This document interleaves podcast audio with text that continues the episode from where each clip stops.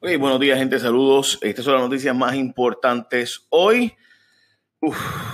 miércoles 27 de junio del 2018. Let's do it. Pero que todo, eh, una clara limitación al derecho a la información, a la libertad de prensa. El proyecto de la Cámara 1095 que pretende establecer la ley de la transparencia y procedimiento expedito para acceso a la información pública. Yo soy de los que cree que hace falta acceso a la información en el gobierno y obviamente que hace falta sin algún tipo de regulación como Estados Unidos con el FOIA. El problema es que lo que está legislándose no es eso, no, no realmente no lo es.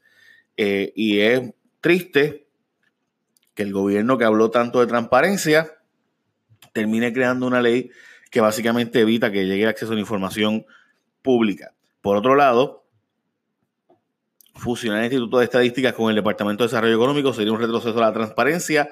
También lo sabemos, no pasa nada.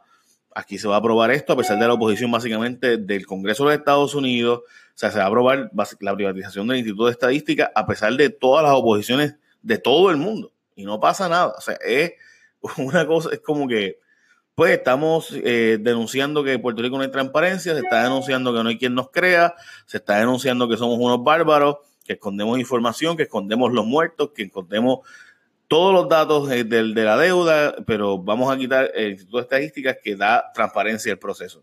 Es tremendo.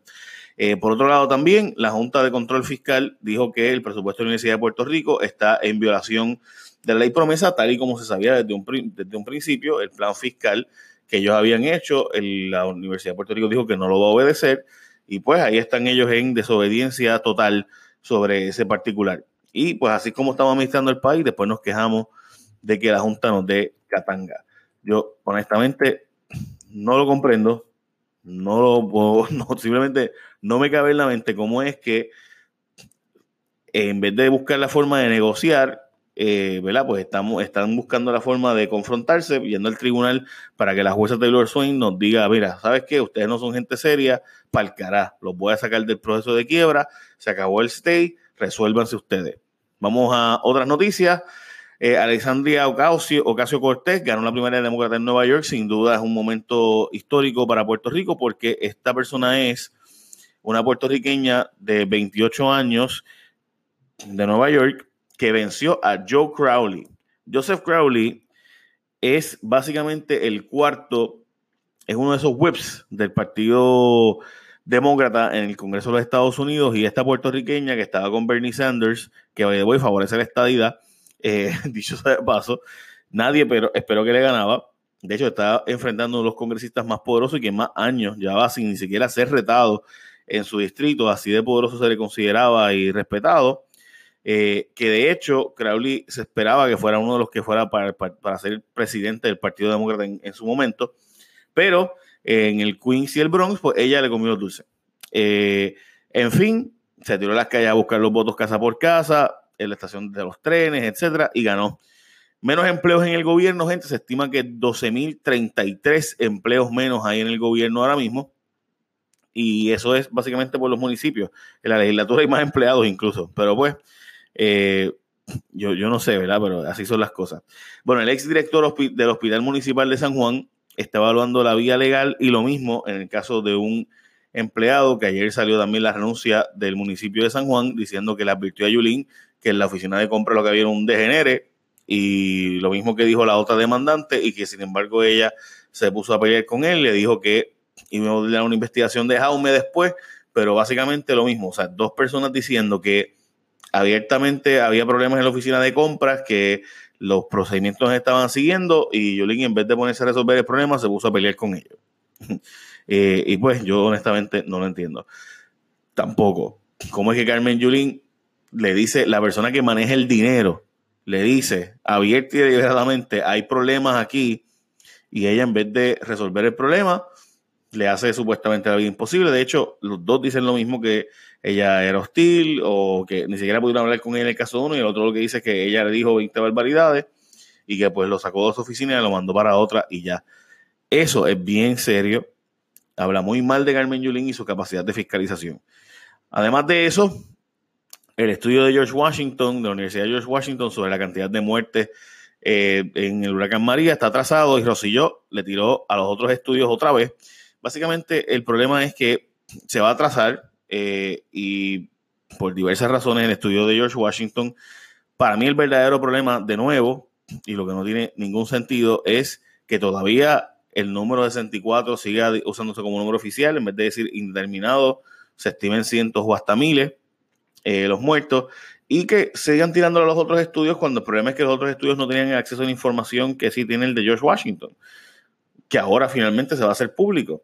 ¿Verdad? Porque ustedes, eh, la administración hizo pública los datos, entregó los datos al CPI, el Centro de Periodismo Investigativo y a CNN de eh, los, el, datos de muerte, certificado de función, etcétera.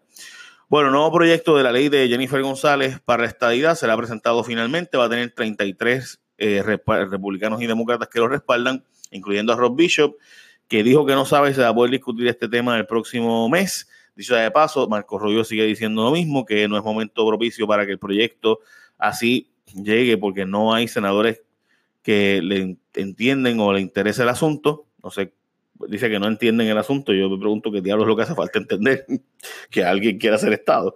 Eh, pero bueno, ambos proyectos de estadidad, tanto por Fortuño como por Pierluisi, tenían más del doble de los cospiciadores que el que tiene Jennifer González. De hecho, el de, el de Fortuño lleva a tener ciento y pico en su momento.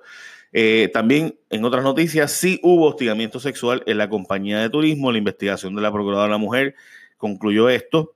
Por otro lado, se dice que no hubo un debido proceso de ley para participar y poder refutar los hallazgos que hayan tenido en cuanto a Cristian Sobrino y eh, Giovanni Narváez, que eran los directores de la compañía de turismo, en el caso de, de, de recursos humanos, perdón, de turismo, que es Narváez, y en el caso de la persona que ayudó a llevar a estas tres mujeres que estaban denunciando este asunto a Fortaleza para que dialogaran con el asesor legal del gobernador y demás, supuestamente porque estos no activaron los protocolos de alguna forma. Eh, en fin, sí hubo hostigamiento sexual en la compañía de turismo, según la investigación de la Procuradora de las Mujeres, y que eh, a José Izquierdo y a la compañía de turismo, por no haber activado los protocolos, pues le han multado en 20 mil Se alega que José Izquierdo, el licenciado, que es director de turismo, pues le em, em, hostigó sexualmente a tres mujeres con un ambiente hostil. Eh, no, no que las tocara sexualmente, pero sí verbal. Hoy sale a relucir en el, en el periódico El Vocero que no está cerrado el caso de la muerte del niño Lorenzo, que hay nuevas investigaciones con nuevos hallazgos de ciencia forense y entrevistas confidenciales por parte de justicia. Yo honestamente veo bien difícil que eh, se pueda resolver este caso después de lo que pasó con el caso del Manco, así que lo veremos. Pero una vez tú presentas este caso del Manco, ahora traer de nuevo otra teoría está difícil. Se puede, no es imposible. El Departamento de Justicia ya ha pasado esto. En el 1984, recuerdan el caso de Lidia Echevarría, ya pasó que se arrestaron unos hermanos a unas personas y después resultó que eran otras y se encontró culpable gente, pero ciertamente es mucho más difícil. El FBI está investigando supuestamente al senador Miguel Romero, dijo el representante Ángel Mato, quien le puso una querella en el Senado, que el FBI está investigando el caso y que eh, le dijo en una entrevista del FBI varias cosas sobre el asunto, entre ellos unos hallazgos eh, que él le entregó a la Comisión de Ética y del Senado, que se cayó, dicho sea de paso, la querella porque supuestamente era... Eh, no había, había problemas de jurisdicción para poder entrar porque no tenía personal el propio conocimiento, bla, bla, bueno, en fin, no es por los méritos, sino por barbaridades, o sea, por, por los procedimientos, no porque si se cometieron actos o no. En síntesis, de qué es lo que se habla es de que eh, aquí el representante o el senador Ángel, eh, eh, lo que dice en el mato, que es representante sobre Miguel Romero, es que se metió a favorecer y empujar un proyecto de ley y de casualidad esa, esa persona sobre un, sobre un hotel en Carolina y que él, y estoy diciendo lo que dice Ángel Mato, y que dice Ángel Matos que el senador Miguel Romero estaba empujando un proyecto de ley de alguien que le había donado dinero y que estaba empujando ¿verdad? de forma que pudiera ser de alguna manera extraña. Ustedes saben. Bueno, nuevas reglas para la venta de gomas usadas. La Asamblea Legislativa aprobó un proyecto que establece nuevas reglas para la venta de las gomas. En fin, el problema en Puerto Rico es que se venden gomas usadas que vienen de Estados Unidos al garete, pero literalmente el garete, entre ellas incluso se ha vendido gomas que tienen y sin chaval, este, son gomas para nieve. Este, Y aquí y, se, y pasa muchísimo aquí, tristemente, que se venden gomas mal y se está buscando legislar para evitar eso eh, y demás. El problema, obviamente, es que va a haber más venta de gomas nuevas y que va a ser más caro, va a ser más difícil para eh, la gente más pobre, pero esa es la verdad de lo que está ocurriendo. Buen día, gente. The podcast you just heard was published with Anchor. Got something you want to say to the creator of this show? Send them a voice message using the Anchor app, free for iOS and Android.